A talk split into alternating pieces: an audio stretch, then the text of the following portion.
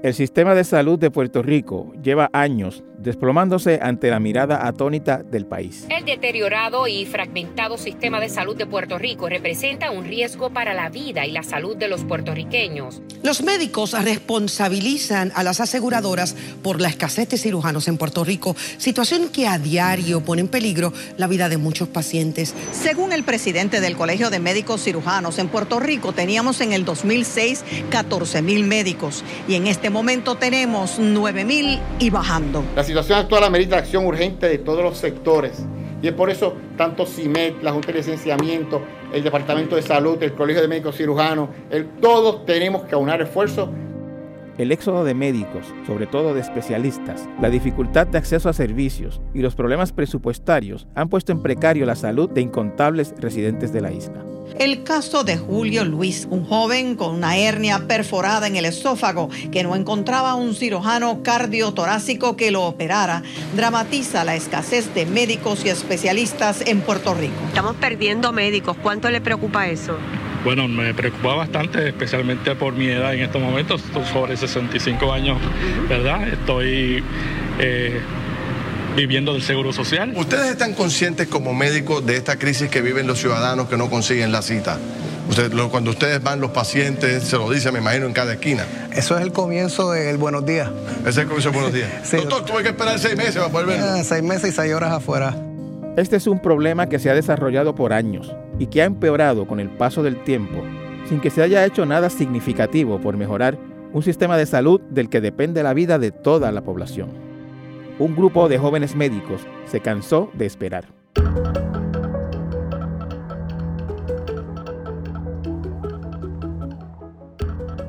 A través de ese instrumento tan de nuestro tiempo que son las redes sociales, varios jóvenes médicos están cuestionando las bases mismas del sistema de salud de Puerto Rico y exigiendo cambios radicales que permitan, al mismo tiempo que mejorar la salud del país, practicar la medicina como ellos la han soñado.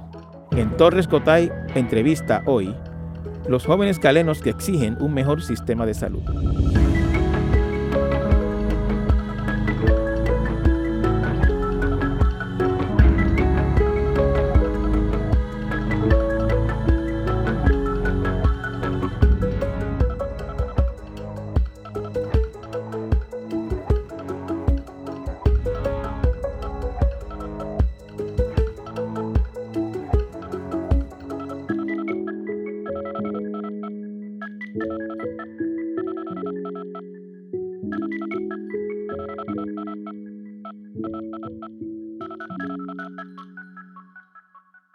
Conversamos primero con una internista de 36 años, Nikita Ravelo Pagán. Doctora, ¿qué es lo que está pasando en Puerto Rico?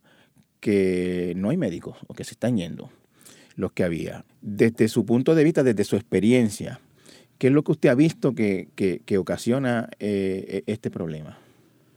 Pues yo eh, regresé de, Estados Unidos de la, de la subespecialidad eh, hace un año y antes de eso, pues la experiencia clínica que tuve fue con mis attendings.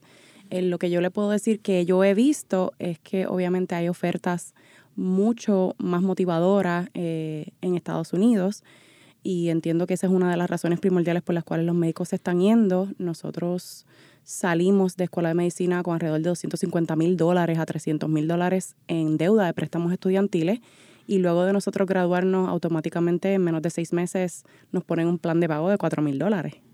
Eh, usualmente cuando uno se gradúa uno no tiene las licencias, las, las licencias tienen un costo bastante alto y sin eso uno no puede practicar. Así que eh, son muchas inversiones que uno tiene que hacer de cantazo y en realidad no todo el mundo cuenta con, con esa, eh, ese dinero.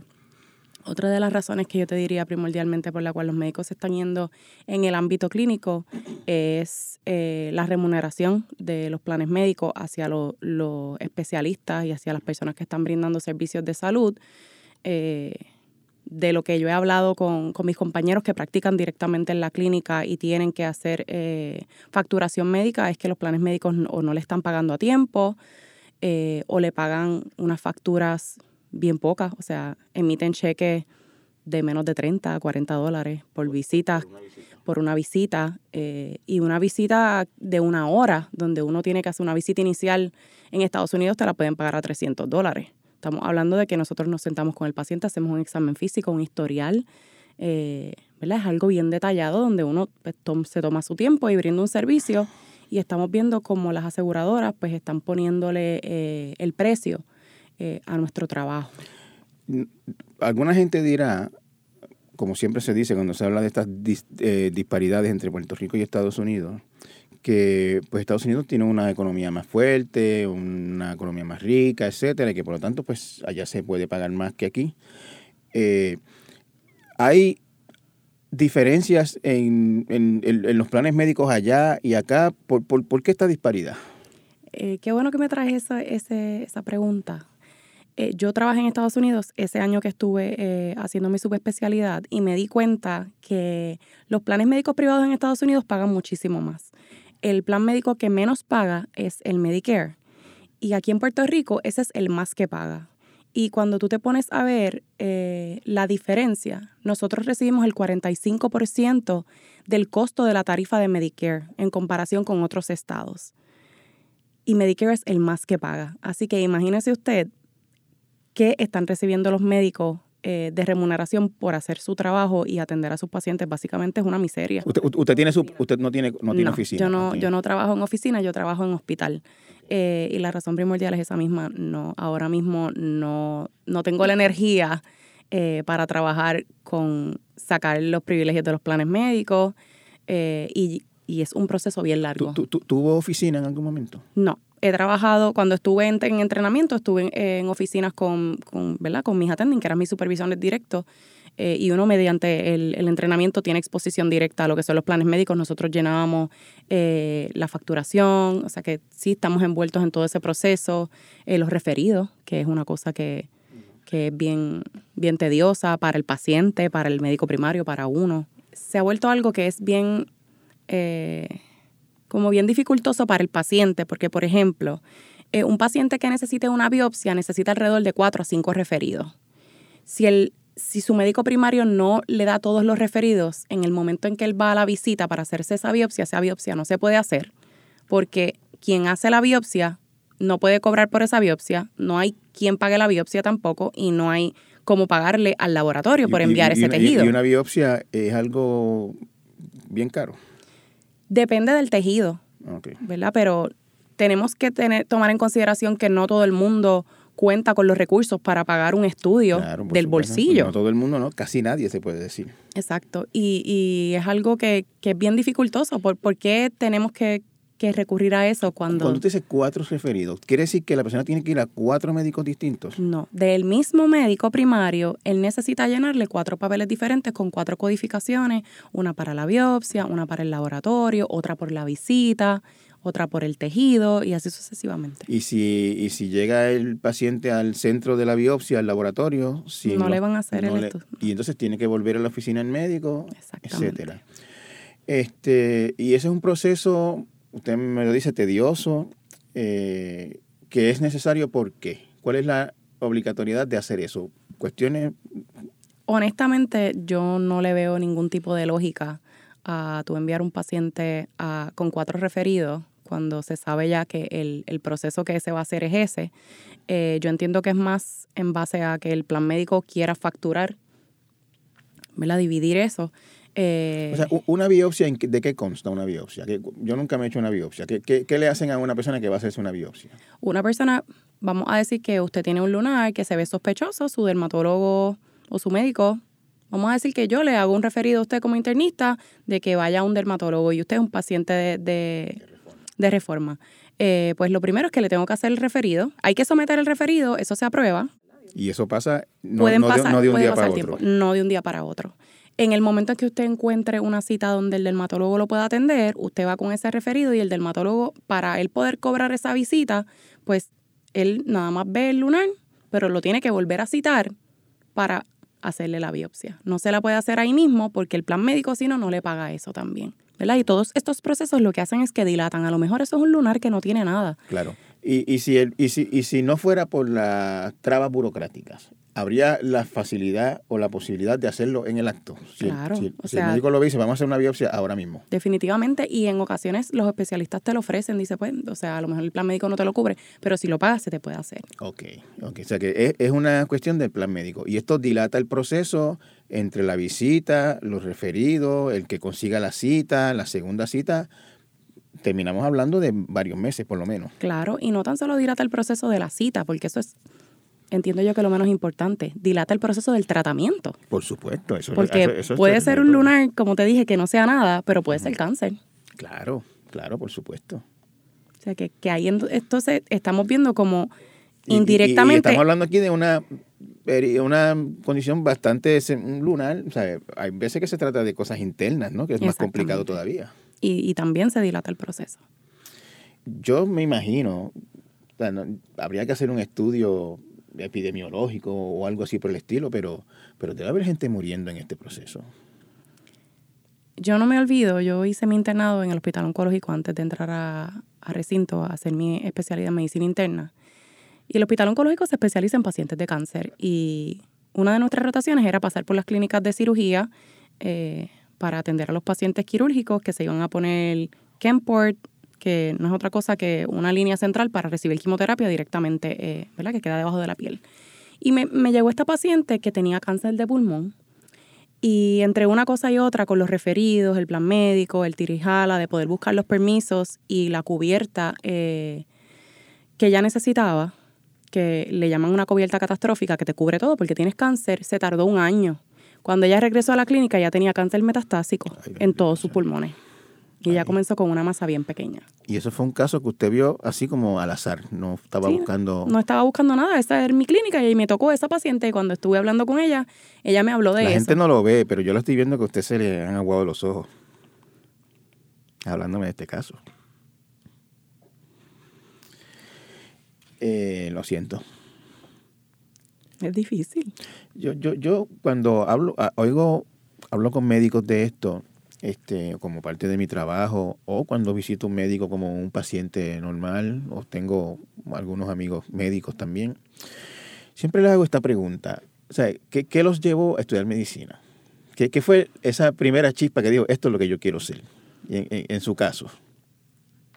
Yo recuerdo desde pequeña siempre querer ayudar.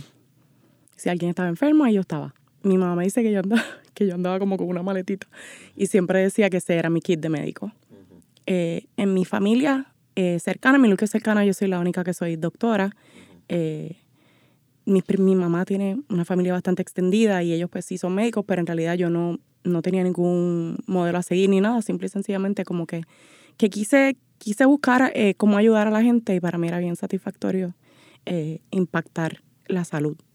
Entonces, cuando llega a, ejercer, después de todo el sacrificio que implica esa carrera, que es larguísima, yo no le he preguntado cuánto tiempo usted lleva de médico, pero si tiene, hablamos, no sé si me va a decir dejar la edad, pero tiene como 35 años, 36 por ahí. Sí. O sea, no debe llevar demasiado tiempo ejerciendo medicina, porque la carrera es muy larga. Ujú.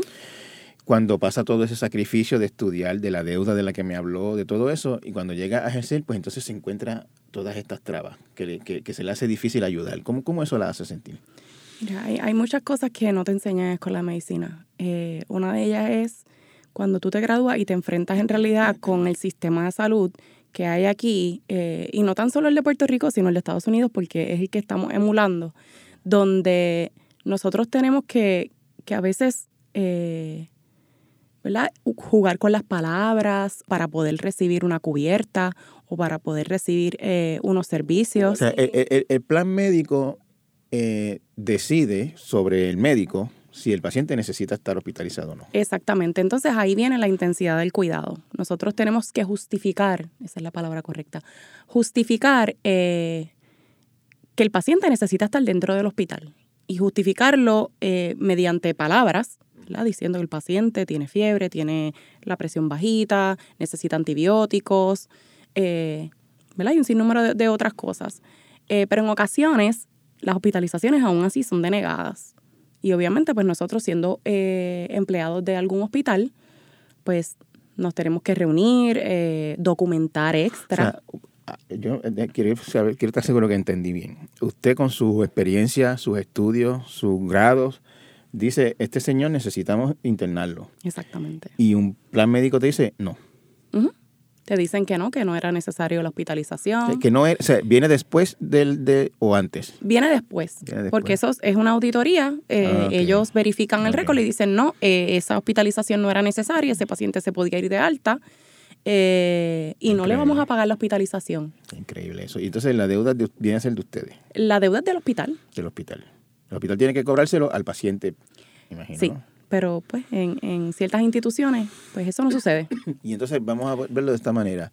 Si a X médico en un año, pues tanto número de sus pacientes el plan médico lo, lo denegó después de, de hecho, pues ese médico, como decimos en Boricua, se calienta con el hospital. Es correcto, sí. Eh, por lo menos mi experiencia en Estados Unidos es que había una lista y había como un ranking de las personas que facturaban mejor o documentaban mejor para hacer una buena facturación y los que estaban en la línea roja.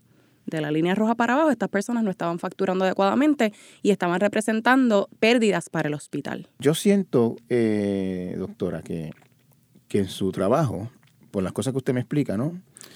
Eh, usted está manejando dos, dos cosas a la vez, dos problemas a la vez. El problema médico de su paciente y el problema con el plan médico.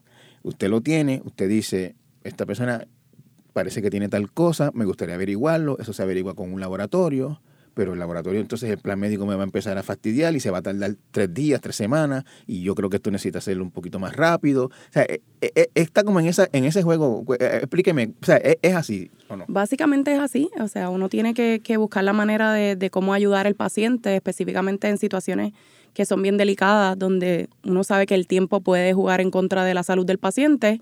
eh, y sí, básicamente estás pendiente a que tienes que facturar, que tienes que escribir tal cosa, porque si no, no le van a pagar al hospital, que sabes que te van a llamar la atención, eh, te va a llegar un email.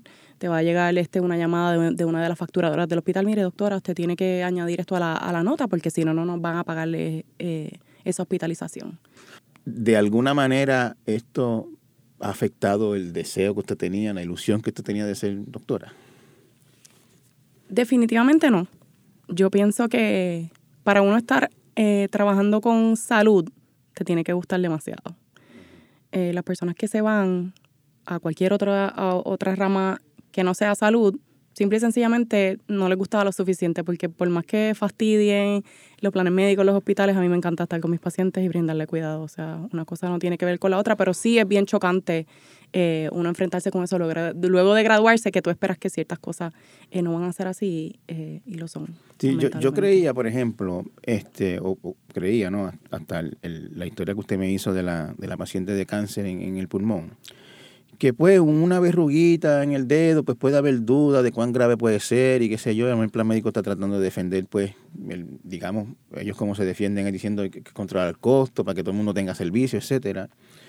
Pues, pues uno quizás no le gusta, pero lo entiende, que, que pues que haya un poquito más de cuidado. Pero usted me habló de alguien con cáncer, un año esperando eh, las autorizaciones y las cosas para el tratamiento. O sea que no se puede decir que si hay un paciente que evidentemente está en peligro de muerte, eh, pues el, proceso corre rápido. Se puede tardar igual. Se puede tardar. eh, eso básicamente en mi experiencia ha sido al azar. Y es bien triste porque no, no deberíamos dilatar los procesos cuando son de salud porque ahora gozamos de salud pero no sabemos cuándo necesitemos y nosotros queremos que se nos atienda rápido y que se nos atienda bien. Yo fui paciente de reforma cuando yo estaba estudiando y, y de verdad que el proceso es bien, bien tedioso. O sea, te hacen ir tantas veces a tantos lugares que la gente la mayoría de las veces ni le importa. Dicen, ¿sabes qué? No importa. Esto no es, yo me siento bien, no me voy a hacer nada. Es Sí, bien desalentador claro, para el claro. paciente. Era lo que soñaba la medicina. Pues sí y no. Eh, sí, porque pues definitivamente sigo haciendo lo que me gusta, me apasiona, me levanto todos los días y lo hago con mucho gusto. Yo rompo noche, a mí me gusta trabajar de noche. Eh, y, es algo bien satisfactorio que yo pueda impactar la vida de las personas de esa manera.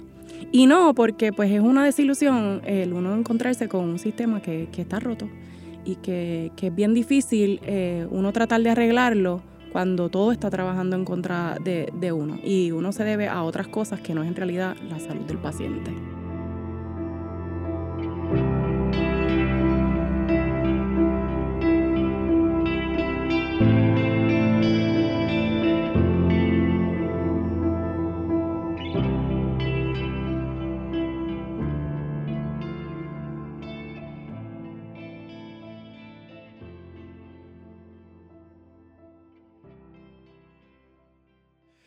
El nuevo día, la familia Clemente y los Piratas de Pittsburgh se unen para compartir contigo una selección inédita de las imágenes del glorioso Hit 3000 en una exposición en el Paseo La Princesa del Viejo San Juan. La exhibición ya está abierta al público y estará disponible por tiempo limitado. No te la pierdas. A continuación, hablamos con Iram Rodríguez, internista recién graduado de 34 años, que a través de las redes sociales y en comparecencias públicas hace frente a los intereses económicos que dominan el sector de la salud en Puerto Rico y además impulsa alternativas para cambiarlo. Eh, gracias, doctor, por, por acompañarnos en, esta conversación. No, gracias a ti, Benjamín, y a toda la audiencia que nos escucha. Yo, yo quiero empezar por el principio, doctor. Y el principio es ¿Cuándo usted decidió o quiso o tuvo la inclinación de ser médico? ¿Cuándo quise ser médico? Bueno, pues eso fue temprano, eh, antes de entrar a la universidad, yo te diría.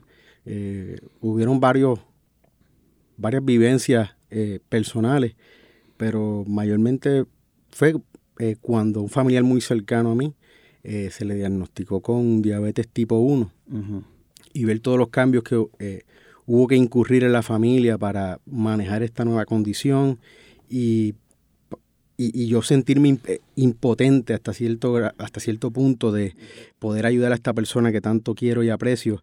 Eh, y, sentir esa impotencia, pues fue un incentivo muy, muy importante, yo diría. Y creo que pues eso se sumó a, al deseo de querer ayudar, que en gran medida fue, fue inculcado en mi casa por, por mis padres, mi familia. Eh, y eso pues me llevó en esa dirección. No, no, tiene familia de médico? ¿No viene de familia de médico? No, no, yo soy el primer médico en mi familia.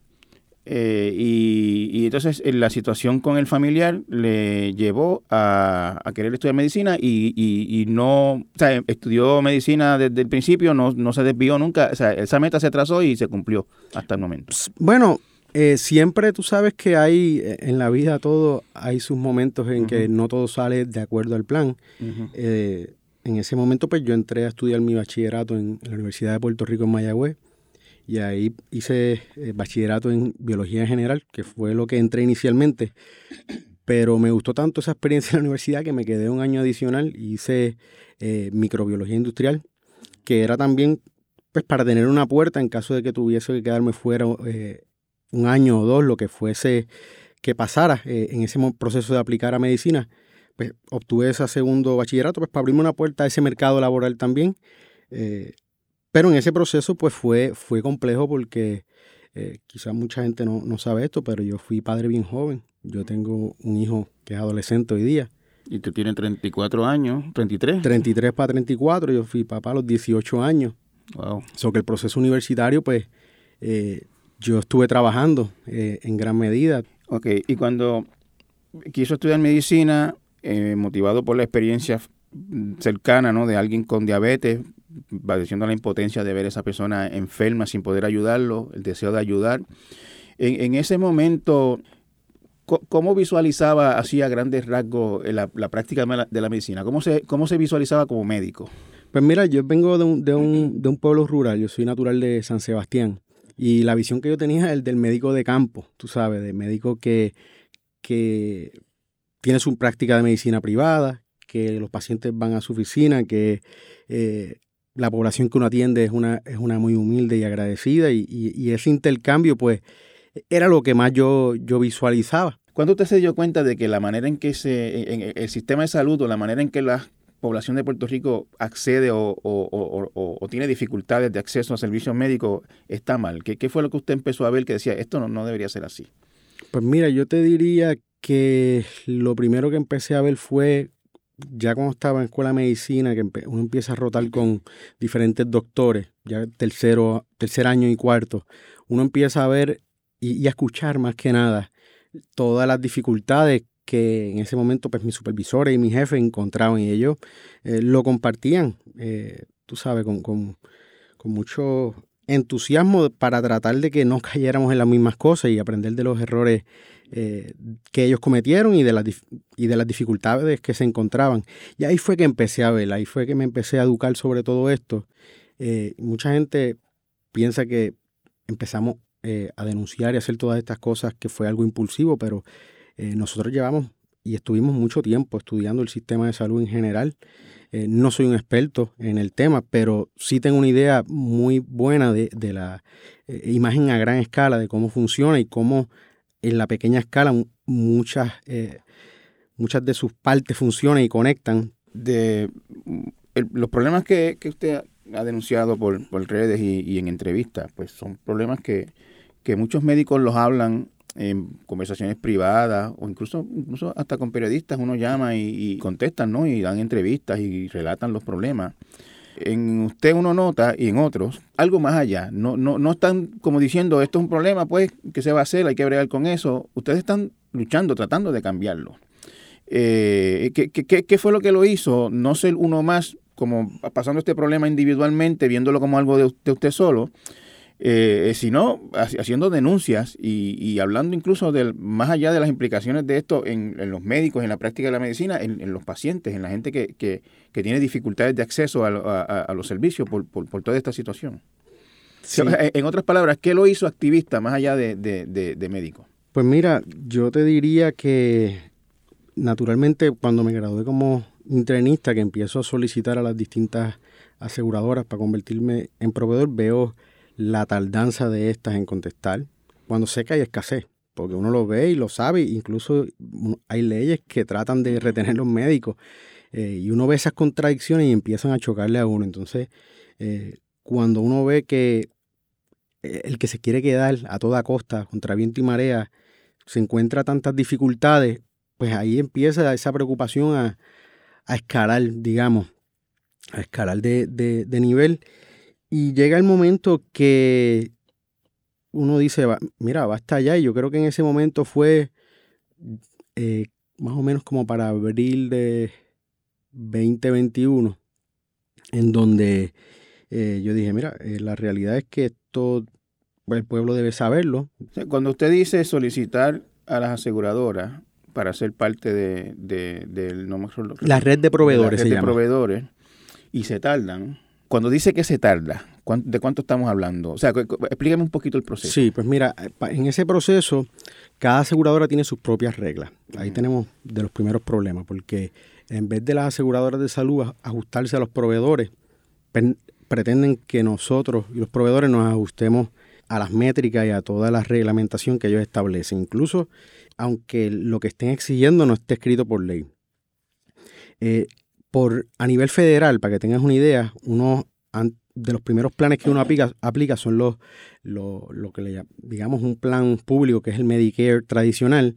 Eh, y Medicare, tú te, eso te empieza a chocar cuando tú ves que Medicare, que es una agencia federal que obviamente le va a otorgar número de proveedores a quien cumpla con los requisitos a nivel federal que se extienden a toda la nación.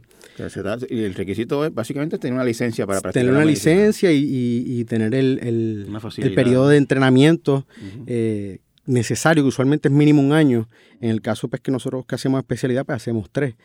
Eh, algunos estados piden dos, pero a nivel de Medicare es, la licencia y pues, como requisito de la licencia tienes que tener ese, ese periodo de entrenamiento. Pero tú te das cuenta cuando Medicare tiene un periodo máximo de contestarte de 90 días y te contestan. Eh, eh, usted, usted dice, yo soy Irán Rodríguez, médico eh, internista, licencia tal, graduado de tal sitio, manda, no sé si el resumen o, un currículum. Ahí en internet uno lo somete, puede hacerlo en papel, pero en internet hay una página. Y entonces le da send y en 90 días llega la respuesta, usted está autorizado, su número tal de, de proveedores tal o cual, algo así por el estilo. Exacto. Y, literalmente. y ahí para adelante tú, usted pone un letrero en su oficina, se acepta Medicare. Se, acepta Medicare tradicional. Entonces tú ves y que en El y en el caso de los planes privados, ¿cuántos se están tardando?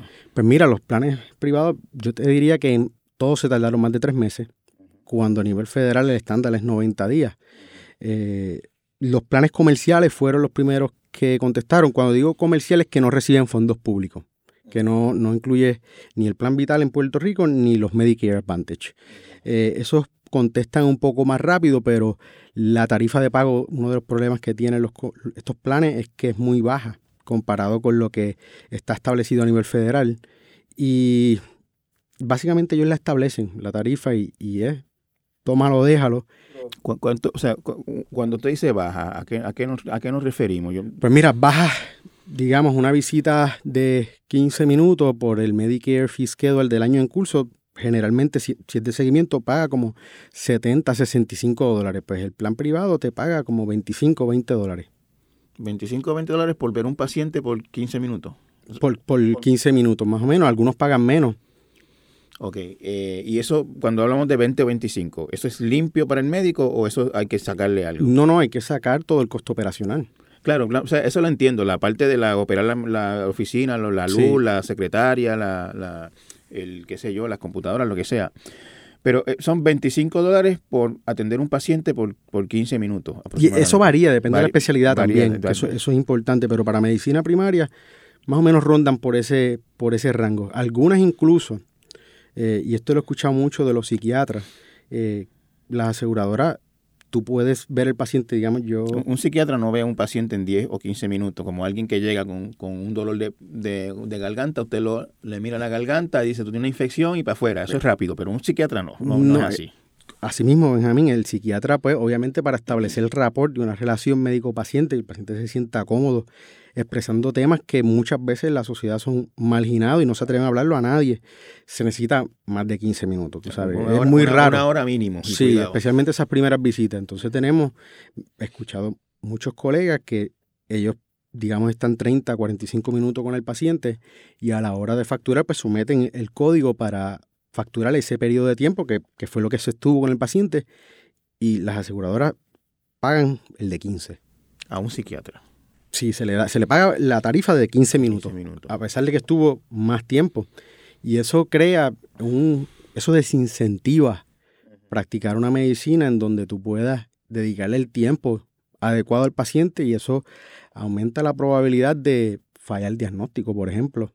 Aumenta la probabilidad de que se escapen cosas que tú puedes ayudar a ese paciente, que bajo otras circunstancias eh, se atenderían y no presentaría complicaciones quizás de eso más adelante. Y, ahí pues tienes ese ejemplo en donde eh, pues, la aseguradora básicamente dictaminan cuál es, qué es lo que se va a pagar y no hay mecanismos adecuados para, fiscalizar y eso promueve el que se vayan. Digamos, o sea, e, en otras palabras, eh, el plan médico establece las tarifas de acuerdo a lo que son sus intereses y, el médico lo único que puede hacer ahí es tomarlo o dejarlo. Literal, el plan médico eh, controla el sistema de salud de Puerto Rico y parte de lo que nos, llevó a, levantar la voz y denunciar estas cosas es que gran parte del dinero que manejan son fondos públicos.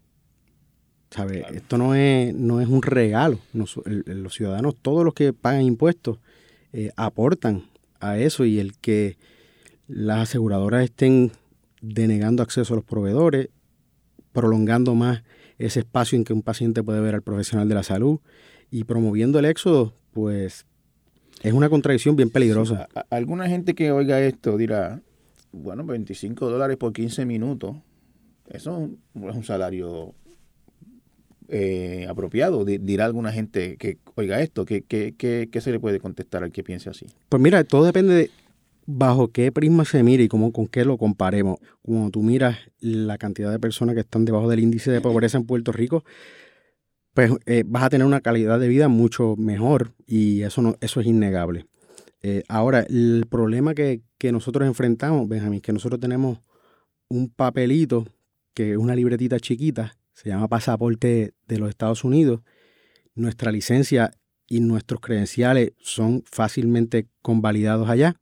Y a nosotros nos cuesta, digamos, si es 60 la hora, pues cuatro horas de trabajo quizá, obtener un boleto, montarnos en un avión y triplicar o cuatriplicar ese salario haciendo menos, porque el volumen al, que se, incentiva a trabajar aquí es, intenso y uno no puede dedicarle el tiempo que uno le gustaría, que eso también eh, muchos médicos se sienten incómodos con eso.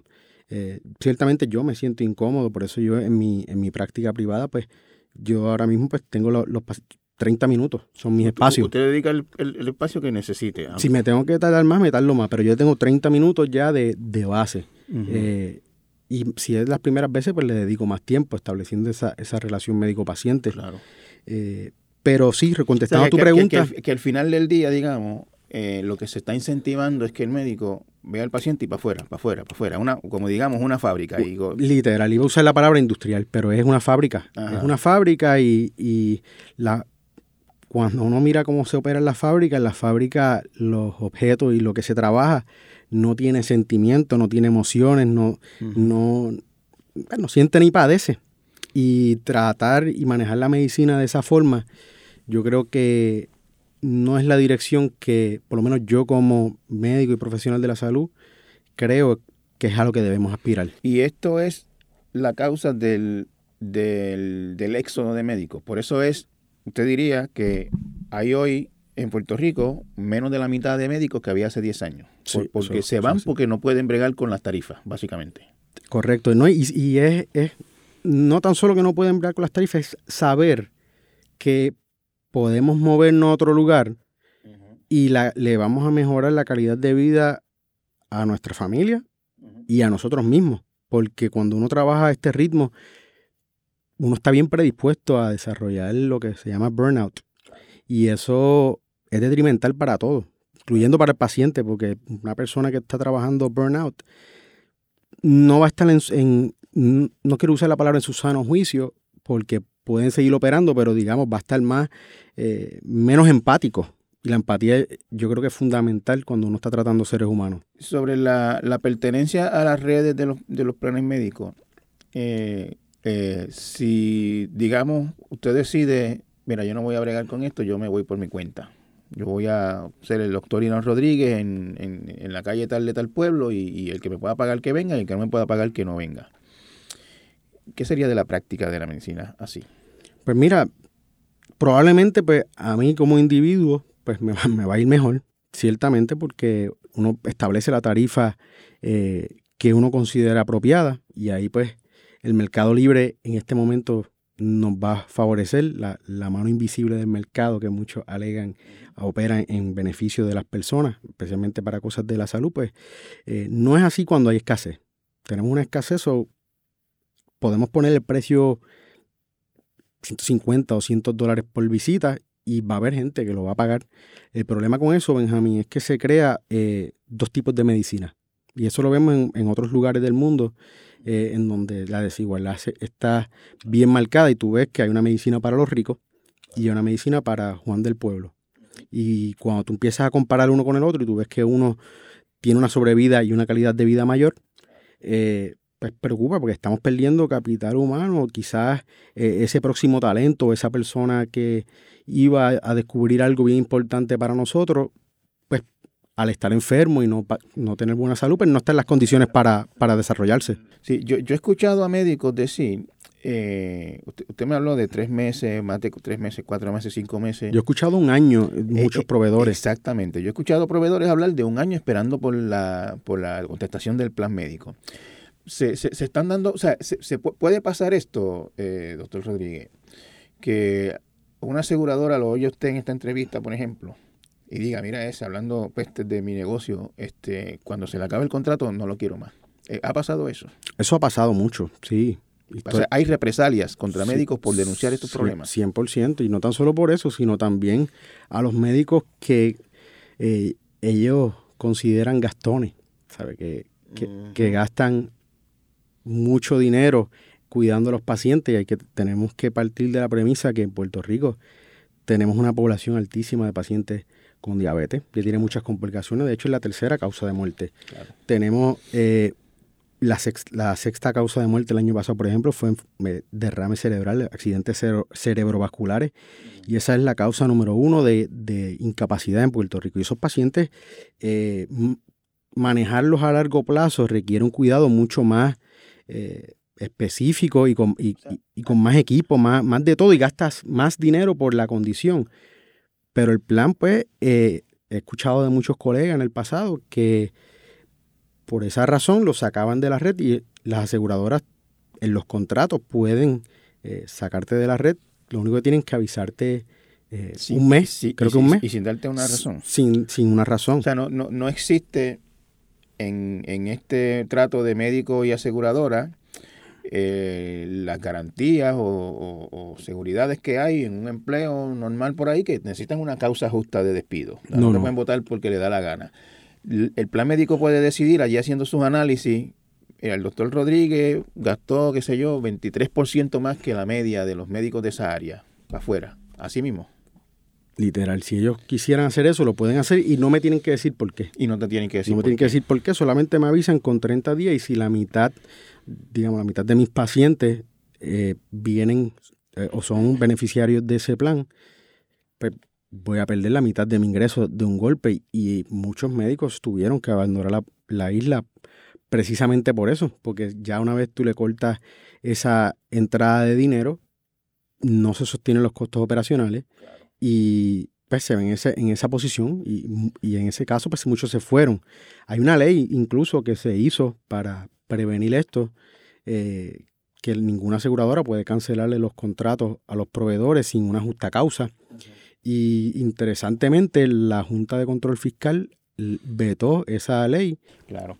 Eh, se, se dan casos, doctor, de, digamos, usted atiende a este paciente, usted lo diagnostica y usted le dice, eh, usted necesita, por ejemplo, eh, 25 terapias.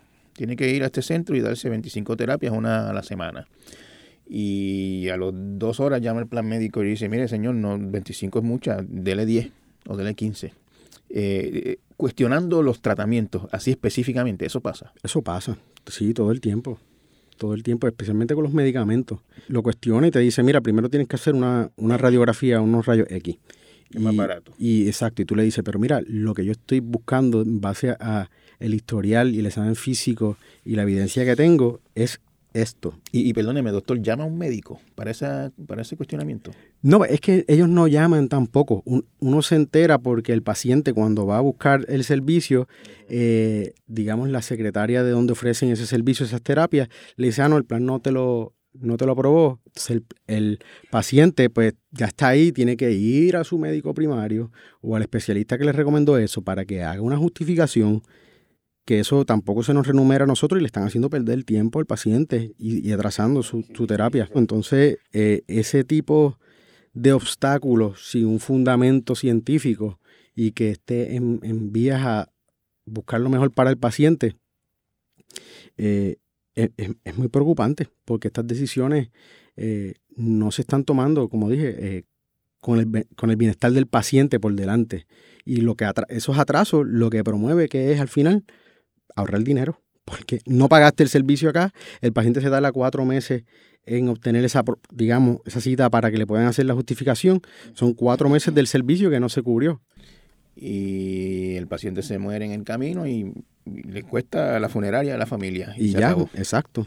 Ahí quedó. Con los medicamentos pasa esto, o sea, a mí me ha pasado, yo, yo no conozco una persona en, quizás que no haya ido a la farmacia con una receta y, y, y, el farmacéutico a los 10 minutos o a los 15 minutos venga y diga, no, mira, el plan médico dice que este no, que este, que es más económico. O el, o el, o el, o el ¿cómo es que le llaman? El genérico. O la última versión de ese, de ese medicamento, no la que está ahora. Pasa todo el tiempo eso. Sí, sí, todo el tiempo. Yo, yo quiero dejar algo claro bien en eso y es que, por lo menos yo sé que muchos colegas también, ah, eh, si yo veo por ejemplo, que hay dos medicamentos que son igual de efectivos, que tienen los mismos efectos secundarios, pues yo voy a coger el más costo efectivo porque sabemos y entendemos eh, la posición fiscal que se encuentra eh, el gobierno de Puerto Rico y el sistema de salud. Pero si me pones a mí a escoger cuando ya, y que, y que se supone que sea así, porque somos los que estamos evaluando el paciente, somos los que estamos tomando el riesgo de nuestra licencia a recomendar algo, eh, yo voy a escoger siempre el que sea más beneficioso para el paciente o el que tenga menos efectos adversos, sin necesariamente estar pendiente al costo, a menos que el paciente no pueda cubrir eh, el deducible o, la parte eh, que él tiene que pagar out of pocket, fuera de su bolsillo. Y, en esos casos, pues buscamos ayudar al paciente, pero eh, para ahorrarle dinero al plan, para mí es una falta de respeto el que se considere un medicamento que sabemos que es inferior, que no le prolonga, digamos, la sobrevida como otro. Entonces, e, estás poniendo a alguien que tiene uno, una preparación que no es la misma que el que está, la está recomendando a cambiar la terapia médica y, eso, eh, esa responsabilidad, yo digo que cuando eso ocurra, las aseguradoras y el médico que eh, recomienda que se, eh, se, le, prescriba uno sobre el otro, que asuma la responsabilidad, que venga a la oficina, vea al paciente con nosotros y que firme ahí. Porque si ellos quieren cambiarlo, pues, pues que lleven a cabo el proceso para eso. Sí, doctor, eh, llega esto a meterse, digamos, en la, en la psiquis del, del, galeno, del profesional de la salud, y usted tiene un paciente y usted lo está viendo y usted dice, a este señor le conviene tal tratamiento, pero el plan se lo va a negar y va a perder tiempo y va a volver aquí, vamos a darle el otro de una vez para evitarle ese problema. ¿Se, mete eso en la cabeza el médico? seguro que sí, Benjamín, no tengo duda. Eso hay que estar combatiéndolo todo el tiempo. Pero tenemos un sistema en donde se quiere que el médico sea un mercader de la salud y nosotros no estamos aquí para vender salud a nadie. La palabra doctor, esto me lo enseñó mi director de programa, querido doctor Gutiérrez, le envío un saludo. Eh, la palabra doctor significa, viene del latín docere. Cuando tú traduces eso, lo que significa es to teach, enseñar. Nosotros, lo, la parte fundamental de la medicina es educar al paciente para con la información basada en la evidencia que nosotros le compartimos, el paciente pueda tomar una decisión informada, sea cual sea. Yo no tengo que estar necesariamente de acuerdo. Yo lo que necesito es que él entienda los beneficios y riesgos de sus decisiones. Y, ahí pues nosotros respetamos muchísimo la autonomía. Pero aquí pues eso, e, esa no es la medicina que se promueve, porque para educar también necesitamos tiempo. Eso no se ocurre en una visita, como dicen algunos colegas, de, de servicarro, que son cinco minutos, eh, hola y adiós, ¿sabes? chequeo algo. Hay cosas que uno puede hacer rápido, quizás un dolor de garganta, como mencionaste, eh, pero ese no es el caso siempre. ¿Cómo se arregla esto? ¿Cuál es la propuesta? ¿Qué, es lo que usted y otros que están como usted en esta, en esta campaña de, de, cuestionamiento del sistema de salud proponen? ¿Qué es lo que ustedes creen que, eh, que puede, que, debe ocurrir? Pues mira, ahí eso, eso es una pregunta muy buena y muy importante. A largo plazo, es movernos hacia un sistema de salud universal. Hay mucha evidencia de muchos países en el mundo, especialmente los países más desarrollados, que gozan las personas y los ciudadanos de una mejor calidad de vida.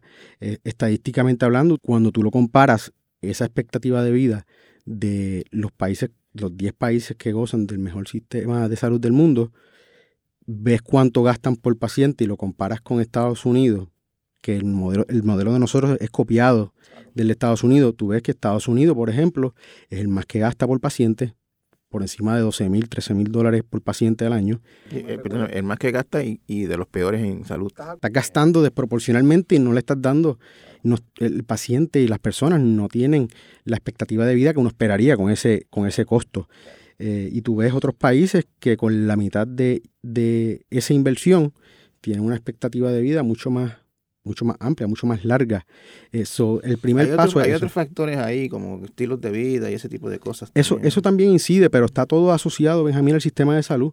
Antes, cuando aquí había un sistema de salud universal, eh, muchas, eh, una parte significativa del personal iba a las escuelas a educar a los estudiantes hacían pruebas de cernimiento, los pesaban los estudiantes. Y, y, eso lo subestimamos y lo minimizamos.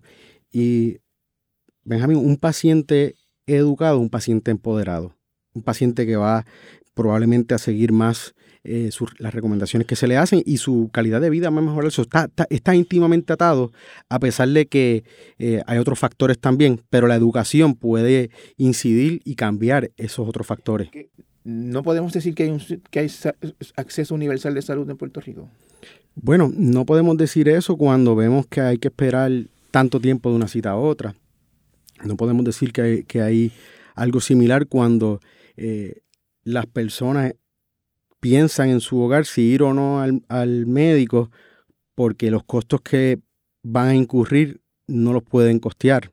Eh, no podemos considerarlo tampoco como un sistema de salud universal cuando eh, vas a los hospitales y no se le atiende dentro del tiempo eh, indicado porque el personal salubrista no, no da abasto. O sea, que un sistema de salud universal tiene que garantizar ciertos factores. Eh, que no, se, que no ocurren aquí. O sea, como yo entiendo el sistema de salud universal es una agencia de gobierno como el National Health, eh, no recuerdo. Sí, el National Health Service. Hay distintos modelos de salud universal. británico. Ese es uno de ellos. Eh, una agencia de gobierno maneja todos los hospitales y los médicos son sus empleados. Eso era un poquito lo que había aquí con el sistema Arbona. La pregunta que todos nos hacemos cuando hablamos de esto es si tenemos los recursos para pagar eso. Pues mira, eh, es una muy buena pregunta. Para ir en, en arroz y habichuela, eh, hay tres de los modelos de salud universal que más que uno ve que incidentalmente se repiten entre los países más, que, ostentan y gozan de más salud. Uno es ese que tú dices, que se llama el sistema Beveridge, que es el inglés, National Health Services. En Puerto Rico, el sistema Arbona literalmente copió ese modelo. El doctor Guillermo Arbona copió ese modelo y lo ajustó, lo criollizó pongámoslo así, pero ahí el, sistema, el gobierno es dueño de las infraestructuras y de los y, naturalmente es el patrono. Ese modelo está difícil de implementar aquí porque eh, hay, hay dinero para los bonistas, como vimos que dieron 10 mil millones hace poco, eh, reservaron ese cash para, para ellos. Eh, pero para la salud, pues ciertamente no está esa cantidad de dinero y ahora mismo toda la infraestructura que teníamos, los CDTs se vendieron, eh, y cuando tienes un país en quiebra, incurrir en estos costos para adquirir toda esta infraestructura. montar un sistema como el británico o como el Albona que teníamos en este momento. En este momento está difícil. No quiero decir que es imposible, pero está difícil. Eh, lo más que se podría hacer para movernos a un sistema de salud universal eh, con, más agilidad sería un modelo como el de Canadá, que es un sistema de pagador único, que ahí usualmente es una aseguradora, puede ser privada, pero tiene que ser non-for profit y tiene que tener unos parámetros. El pagador único sería, en este caso, el gobierno. Puede ser el gobierno o puede ser una corporación privada, pero tiene que estar bajo un sistema de gobernanza que sea completamente transparente y eso tiene que estar enriquecido y descrito con detalle en la ley que se vaya a, a forjar para que eso se lleve a cabo, porque si no, pues vamos a, vamos a incurrir en los mismos problemas, porque donde, donde hay dinero, Benjamín, lamentablemente está la avaricia. Lo que hay que quitar del medio es el, fin de lucro. El fin de lucro. El que, el que, hay, el que es un negocio la salud. Sí, los intermediarios innecesarios, por ejemplo, cuando uno mira los, los en Canadá, los gastos administrativos de estas aseguradoras que proveen el servicio, eh, en Canadá lo que estaba mencionando es por región. Hay una, hay una aseguradora, si no mal recuerdo, creo que es una, pero es por región. Cada región tiene una y es la que maneja esa región.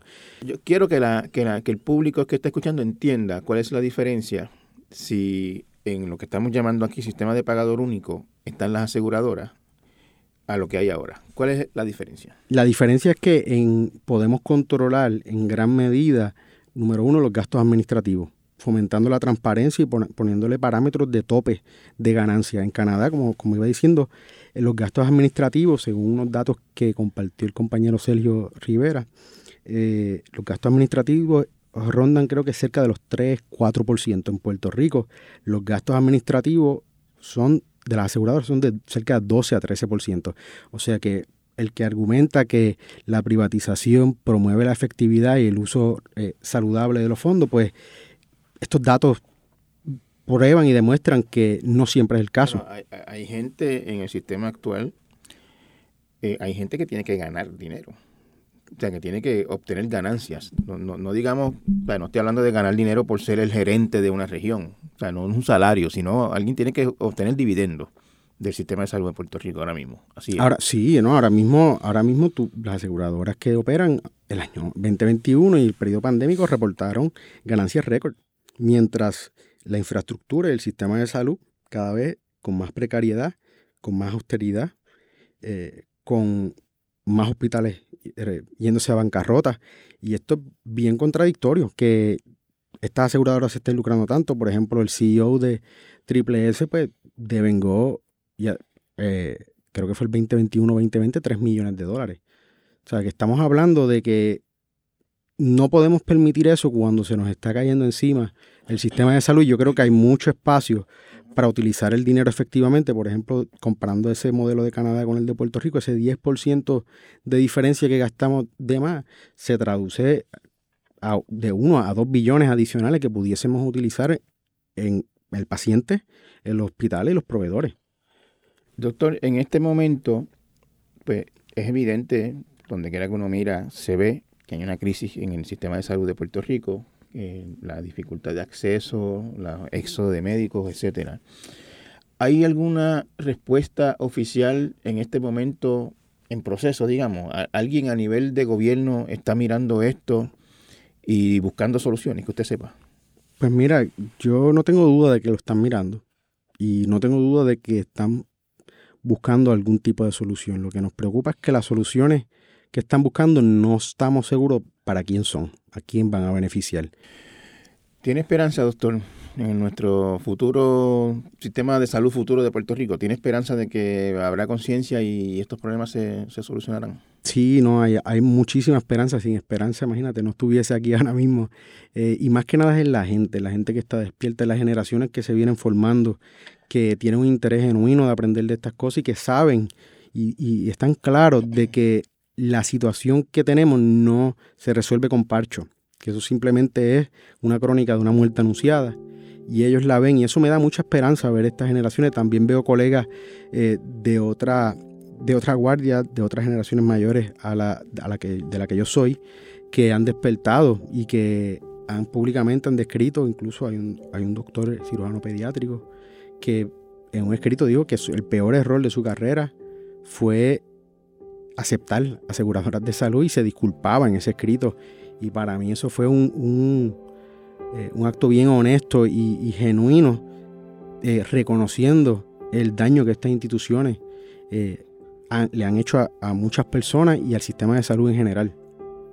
y eso pues te da esperanza, porque ciertamente hay una inconformidad. Y cuando hay una inconformidad, ese es el preámbulo antes de que ocurran los cambios que necesitamos. Yo creo que el pueblo completo está consciente porque se ha visto afectado, como tú mismo dijiste, que a, ti mismo te ha pasado en diferentes circunstancias, quizás a menor grado que algunas personas que, están delicadas de salud, pero a todos nos ha afectado a un familiar directo y yo creo que es algo, una preocupación que todos tenemos. Y, a medida que hemos ido educando, hemos visto esa respuesta de, conciencia social y, nos da muchas esperanzas. Muchas gracias, doctor, por su tiempo. No, gracias a todos ustedes.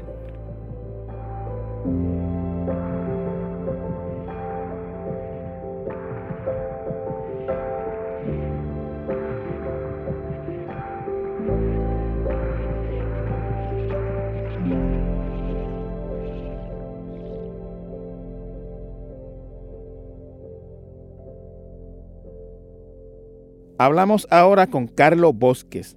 Carlos es un estudiante de segundo año de medicina que fundó Proyecto Arbona, una organización desde la que denuncia las contradicciones y los problemas del sistema de salud de Puerto Rico y que impulsa el establecimiento de un sistema de salud universal, no idéntico en forma, pero sí en espíritu, al que existió en la isla hasta los años 90, bajo precisamente el sistema Arbona. Veo que tú apenas en tu segundo año de medicina, cuestionando las bases mismas del sistema de salud de Puerto Rico. Básicamente la manera en que la, medicina se practica en Puerto Rico, que es un negocio privado, básicamente. Eh, yo este, me pregunto, y te pregunto a ti, eh, a tu corta edad y en tu corta carrera, eh, ¿cómo tú llegaste al entendimiento de, esa verdad tan, tan profunda y, que a tanta gente le cuesta tanto llegar a comprender este es el problema? Eh, tienen, ¿verdad? Yo estoy estudiando medicina, pero también soy paciente. Eso es como que una distinción que la gente como que no hace. Los doctores también son pacientes y algo que yo vi en el hospital cuando ¿verdad? hacía shadowing y, visitaba para ver si me interesaba la medicina era ver a doctores yendo a la oficina del doctor. Así que ya yo he enfrentado el sistema de salud en los Estados Unidos y en Puerto Rico y lo he visto desde la perspectiva del paciente y uno se da cuenta de eso. Yo no, no, lo tengo que decir yo, o sea, todo el mundo lo sabe tantas trabas, es tan difícil accesar cosas tan básicas eh, que, uno sabe que no está bien, no está bien estructurado. Ahora, ¿cómo yo llegué a entender que son los planes médicos específicamente que, causan todos estos problemas? pues no, eso no fue por capricho. O sea, ¿verdad? Yo, yo, yo, soy, yo siempre trato de ser bien medido y asegurarme de que si yo voy a decir algo, yo tengo los datos para sustentarlo. Así que yo, no, eso no fue como que rabia, que yo dije, ah, esto no, no me gusta porque es que hacen tanto dinero y ya. Fue que yo me senté a ver que de dónde viene el dinero. Me senté a ver cuál es, cuál es el financiamiento del sistema de salud en Puerto Rico, de dónde vienen esos fondos, cómo se están utilizando. Eh, eh, ¿Estamos logrando efectivamente mejorar la salud de la población o no? Yo estoy viendo esas métricas, viendo el dinero, viendo con quién se queda ese, esos chavos que mayormente son públicos y caigo en cuenta, ok, pues no estamos cubriendo los servicios necesarios, no estamos dando los servicios preventivos, no estamos pagando adecuadamente a nuestros profesionales de la salud, a los enfermeros, a las doctoras y nuestros pacientes se les hace tan difícil accesar los servicios. Estoy viendo en tu caso que no, no es como otras personas con las que he hablado de este tema, que estudian medicina o se, se proponen estudiar medicina o convertirse en médico básicamente con esta aspiración un poco altruista, ¿no? De ayudar al prójimo, etcétera. Y es una vez están en la práctica de la medicina que se encuentran entonces con todos los problemas de la burocracia, del interés de lucro, de, la, de los planes médicos, que entonces se dan cuenta que hay algo mal. Tú desde el principio viste las dos cosas juntas. Exacto. O sea, lo que me llamó la atención de la medicina es que vi también un sistema con tantos retos una, una carrera, una profesión que puede ser tan bonita, puede hacer tanto bien, pero a la misma vez se ve restringida por estas políticas públicas inadecuadas, por este desperdicio de dinero, como vemos con los planes médicos. Eh, y fue esa la razón. Lo que me atrajo a la profesión no solamente fue ese aspecto altruista de servirle, sino también fue los problemas. Y a mí me gusta resolver problemas. Eso es lo que me llama, lo que me llama la atención, lo que me apasiona también. A los pacientes se les hace difícil acceder al servicio, hay trabas, hay problemas, pero la gente que está oyendo esto, eh, pues puede pensar, pero si yo tengo, si, si yo mañana me duele un, dedo, yo voy al médico. Y eso no, nadie me lo impide, que yo vaya a la oficina del médico si me duele un dedo, una oreja, un pie, lo que sea. ¿Cómo tú llegas a la conclusión de que es difícil el acceso al sistema, a la salud en Puerto Rico? todo depende, ¿verdad? También de, de, específicamente qué tipo de tratamiento estamos hablando. Eh, cuando es tratamiento general, también dependiendo de la cobertura que uno tenga, pues uno puede accesar a algunos servicios más básicos y eso pues, es, más fácil. Pero cuando estamos hablando ya de condiciones que ni siquiera tienen que ser tan serias, eh, pero que necesitas eh, atención más especializada, empiezas a enfrentar todos estos retos. Si eres un paciente vital, por ejemplo, tú necesitas de parte de tu médico primario eh, ¿verdad? ese referido. Cuando, o sea, tú no puedes ir directo al cardiólogo o al neurólogo o al ortopeda si eres paciente de vital, que son, entiendo que casi dos millones de personas en Puerto la Mitad, eh, casi un poquito más de la mitad de la, de, la gente en Puerto Rico. Así que cuando hablo de esas trabas, de esos retos, es cuando uno realmente tiene que, que, indagar un poquito más en una condición, ahí es cuando uno se da cuenta de, de esos problemas. La hora y también ¿Y, lo... ¿Y, por qué es difícil acceder a un especialista en el sistema vital? ¿Qué es lo que, qué, qué es lo que, cuál es la traba? Eh, lo que ocurre es entonces que cuando tú necesitas ir al especialista, tú tienes un plan médico, ¿verdad? Ese plan médico tiene una red de proveedores para los pacientes de ellos. No hay libre selección ahí de profesional de la salud. Tú tienes que escoger de los profesionales de la salud, de los especialistas que ellos tengan en su red. Así que así, conectando eso macro con la experiencia del paciente, los planes médicos con el afán de crear esas propias redes, de, fragmentar el sistema de salud, crear su propio mercado, limitan la capacidad del paciente de accesar servicios de salud más eh, especializados. Entonces, Triple S o el plan médico va a tener X cantidad de especialistas, eso es una cantidad limitada, no representativa de la población de Puerto Rico entero. No estamos hablando de todos los profesionales, estamos hablando de los pocos que tenga ese plan médico, pues esos son los únicos que tú puedes accesar. Y por eso es que entonces se tarda hay tanto. Hay problemas en las redes de los, de los planes médicos. O sea, hay X plan médico, pues no tiene suficientes eh, ortopedas, cardiólogos, este, neurólogos, nefrólogos, lo que sea. Básicamente las diversas especialidades, que yo sé que en términos generales escasean en Puerto Rico. Sí. Sí, pues, pues interesante que mencionen eso, porque recientemente yo creo que salió, si no fue ayer, eh, un artículo del Centro de Periodismo Investigativo hablando de que no se publican los datos de calidad eh, de los planes médicos de Vital específicamente, ese fue el artículo que salió ayer, y no se publican en general también, para la gran mayoría de los planes privados no se publican en Puerto Rico. ¿Qué esto tiene que ver? Eh, usualmente estas métricas nos dejan saber si tienen bastantes proveedores para la gente, los beneficiarios que están con ese plan médico. Así que estamos aquí en los oscuros también sin saber, tener documentado, estos son la cantidad real porque muchas veces, y esto cualquier persona que tenga la reforma esté escuchando esto va a saber, si tú tienes que buscar un profesional y tienes que buscar un médico y tú vas en el director y le das una llamada, a cada rato pasa que de repente te dicen, ah, pero es que yo no estoy en Vital, yo no estoy en la reforma. Y eso pasa mucho. Eh, así que eh, realmente estamos operando aquí a las oscuras cuando nos dicen una cosa por escrito, pero en práctica no sabemos realmente qué es lo que está ocurriendo. Sabemos por reportes directos de la aseguradora, ellas diciendo de que tienen tal servicio disponible. La realidad es que mm, ellos no, no se someten a esa fiscalización para demostrar verdaderamente que, tienen esos servicios adecuados. Cuando tú dices el problema son, son los planes médicos, eh, mucha gente no concibe el sistema de salud o la atención a la salud sin un plan médico, porque la, lo, que se, lo que se cree por ahí es que el que no tiene plan médico, pues básicamente no tiene posibilidades de atenderse. ¿Cómo, cómo se compagina esto? El sistema de salud, ¿verdad? Ah, eh, tiene unos intermediarios innecesarios. Esos intermediarios innecesarios son los planes médicos, que tal vez la gente no pueda ver un sistema de salud sin ellos. Lo que tienen que entender es que estos planes médicos no es que generan dinero mágicamente, no es que sale dinero de las matas. Eh, los planes médicos son financiados, subsidiados por el dinero que tú pagas en impuesto en Puerto Rico, por dinero que tú pagas entonces para Medicare también, para el Seguro Social. Ese dinero va hacia esos planes Medicare Advantage o para la reforma para Vital. Así que ese dinero que se paga eh, es tuyo. Así que esas aseguradoras no es que están generando dinero para brindarte cobertura, esas aseguradoras están operando con fondos que vienen de tu bolsillo. Así que son un intermediario innecesario, que lo único que hacen es, como mencioné, fragmentar, dividir el sistema de salud, no permitirte ese acceso adecuado. Eh, así que cuando yo digo que, las aseguradoras no, no, son necesarias es porque ese dinero simplemente se puede invertir mejor, se puede invertir en lo que es la salud. Cortar ese intermediario puede reducir significativamente los gastos administrativos y esos gastos administrativos que están en los millones ya eh, sin mencionar todos los otros gastos, por ejemplo, de, promociones, que también 60 millones el año pasado, si no me equivoco, en promociones nada más. 60 millones en promociones todos los planes médicos. Todos los planes médicos, sí, eh, exacto. En total en Puerto Rico, eh, todos los planes médicos combinados, ¿verdad? 60 millones o más, ¿verdad? Son aproximados, de nuevo, basados en los datos que están públicamente disponibles. Así que estamos hablando de 60 millones que no va para la salud, va para un anuncio de alguien bailando en la televisión. Y mira, yo no tengo nada en contra de Alexandra Fuentes, bailó súper bien, qué bien, pero al fin y al cabo, eh, eso es dinero que no va hacia ti, que puede ir hacia la salud del paciente, eso, y esos anuncios serían necesarios en un sistema en donde no existen los planes médicos. Así que a, eso, a eso... Pero se puede correr un sistema de salud sin planes médicos. Sí. ¿Existe en algún país industrializado o, de primer mundo o una sociedad moderna un sistema sin planes médicos? Sí, sí, sí. Eh, alrededor del mundo, la mayoría de los países desarrollados eh, en Europa, eh, Canadá, Australia, tienen sistemas de salud, es más, Costa Rica, eso es un mejor ejemplo, está ahí al lado, tienen sistemas de salud que no tienen las aseguradoras, al menos como nosotros la tenemos aquí en Puerto Rico.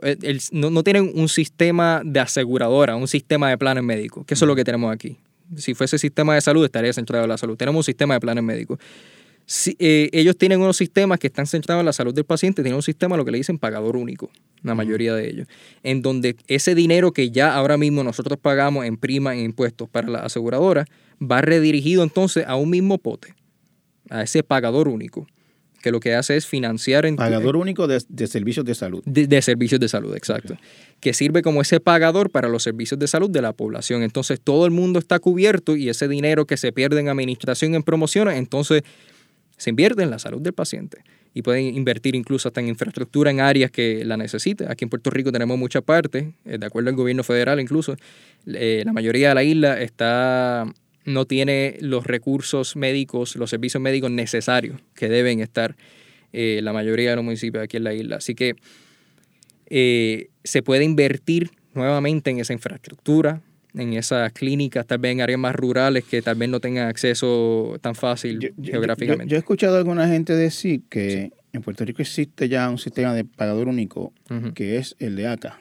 E, ese es el, ese es el modelo que tú que ustedes proponen? No, pues, primero hay, que entender que es pagador único. Pagador único es un sistema en donde no hay otra aseguradora, solamente hay un poto. Hay una aseguradora, hay un seguro nacional público manejado ¿verdad? con los intereses del paciente. Y la una propuesta que yo adelanto, eso es importante, es que no sea algo gubernamental, no sea algo afectado por la política ni, ni los intereses partidarios que sea un No, sistema... No, no es una agencia que pongan a dirigir al que recoge chavos en sí, exactamente, exactamente. O el que vaya los, los domingos en su tiempo libre, entre comillas, a organizar una primaria en, en- Sí, en sí, el sur sí. de la isla. Exacto. Yo quiero, eh, la, la meta es sacar la política como está ahora mismo. Ahora mismo la política está bien metida en la, en la salud aquí en Puerto Rico mediante ACES, eh, mediante el Departamento de Salud. Está ahí, todos lo sabemos.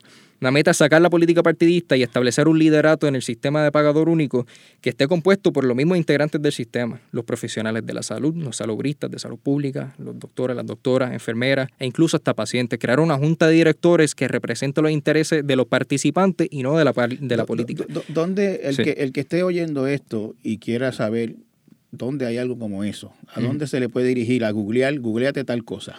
Sí. ¿Dónde puede ir a ver lo que es un sistema de pagador único funcionando? Sí, pues, pues, hay, hay distintos ejemplos. Está el de Inglaterra, el National Health Service, eso es un buen ejemplo también que pueden utilizar. La situación es que cuando hablan de volver hacia el pasado, la meta aquí, al menos mi meta personal, no es volver hacia el pasado y restablecer el sistema Arbona, porque eso, eso envuelve comprar infraestructura que ahora mismo es privada o establecer, eh, construir infraestructura que no está ahí ahora mismo, eso es costoso. Yo propongo que se, se cambie el financiamiento, ese dinero que ya existe, redistribuirlo y establecer ese sistema de pagador único y cambiar cómo se hacen los pagos para la salud en Puerto Rico. Mu- Mucha gente se pregunta, Carlos, si este sistema de pagador único es algo que el gobierno de Puerto Rico puede costear. Y no se refiere solamente a, a lo que cuesta en términos de dinero, sino a si va contra alguna regulación federal. Como el, el sistema de Puerto Rico está costeado en gran parte por fondos federales, por dinero federal. Si hay algo en la en las leyes o reglamentos del gobierno federal de Estados Unidos que impida que Puerto Rico mañana decida transicionar hacia un sistema de pagador único. El, Eh, ¿Existe esa- esas trabas? es, ¿verdad?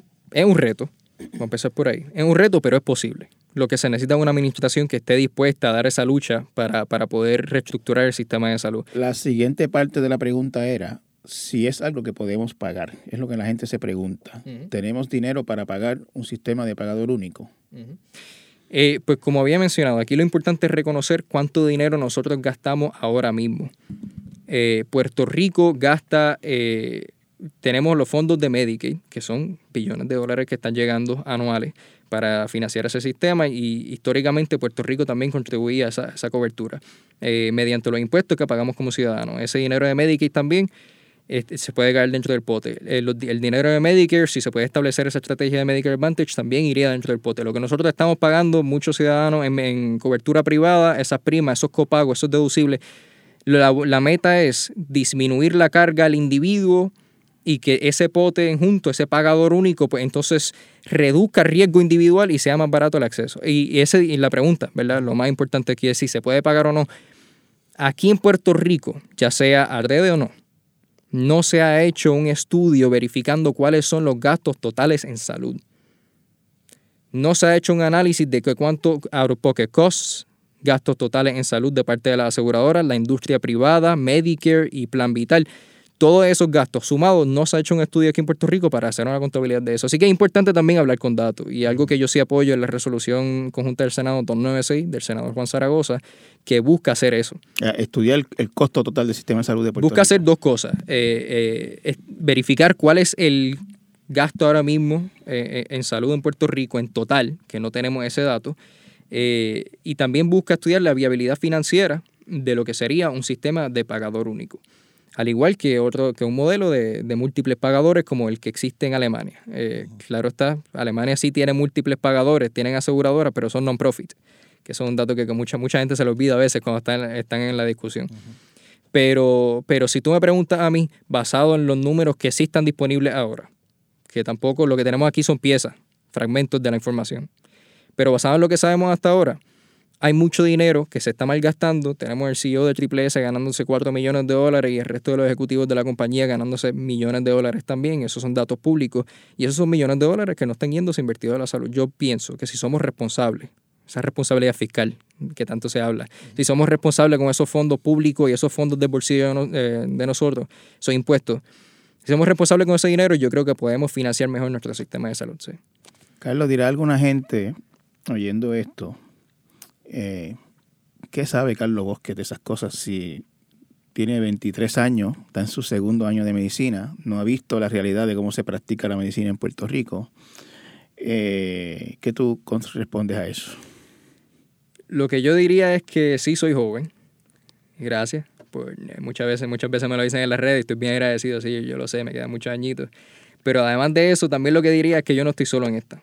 Me ven a mí públicamente hablando de estos temas. Igualmente estoy bien leído, estoy bien, preparado también en la temática. Eh, puedo defenderme en cuanto a los policy nitty gritty, esos detalles eh, más particulares que no, ¿verdad? No lo discutimos mucho aquí, pero sí.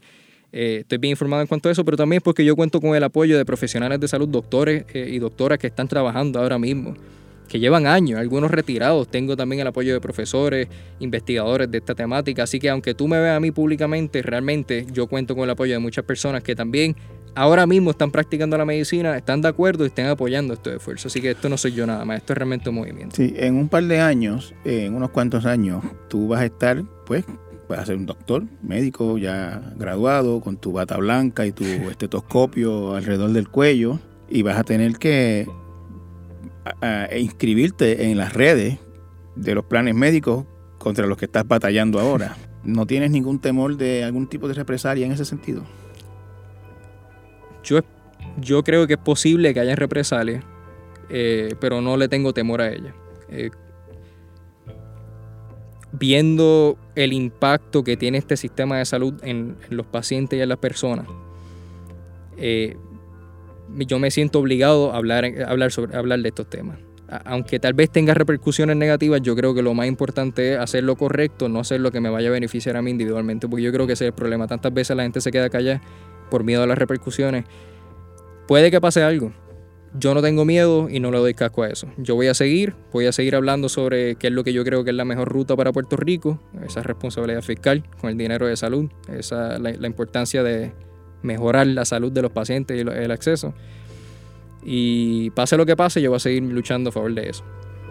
Muchas gracias, Carlos.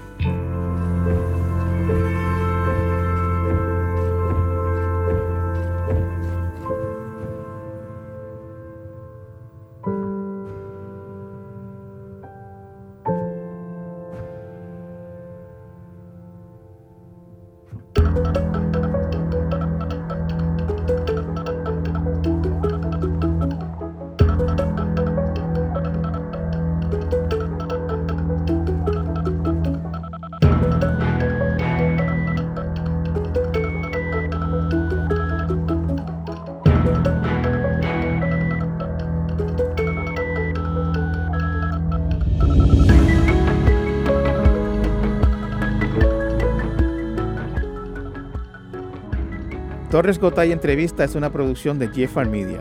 Puedes conseguirlo en todas las plataformas de podcast. Agradecemos que lo escuchen y lo compartan. El diseño de sonido fue de Víctor Ramos Rosado. Producción por Laura Pérez Sánchez. Producción ejecutiva Celimar Colón. Denis Rivera Pichardo es el editor audiovisual. Rafael Lama Bonilla es el director general de Jeffar Media. Los esperamos la próxima semana con otra interesante conversación.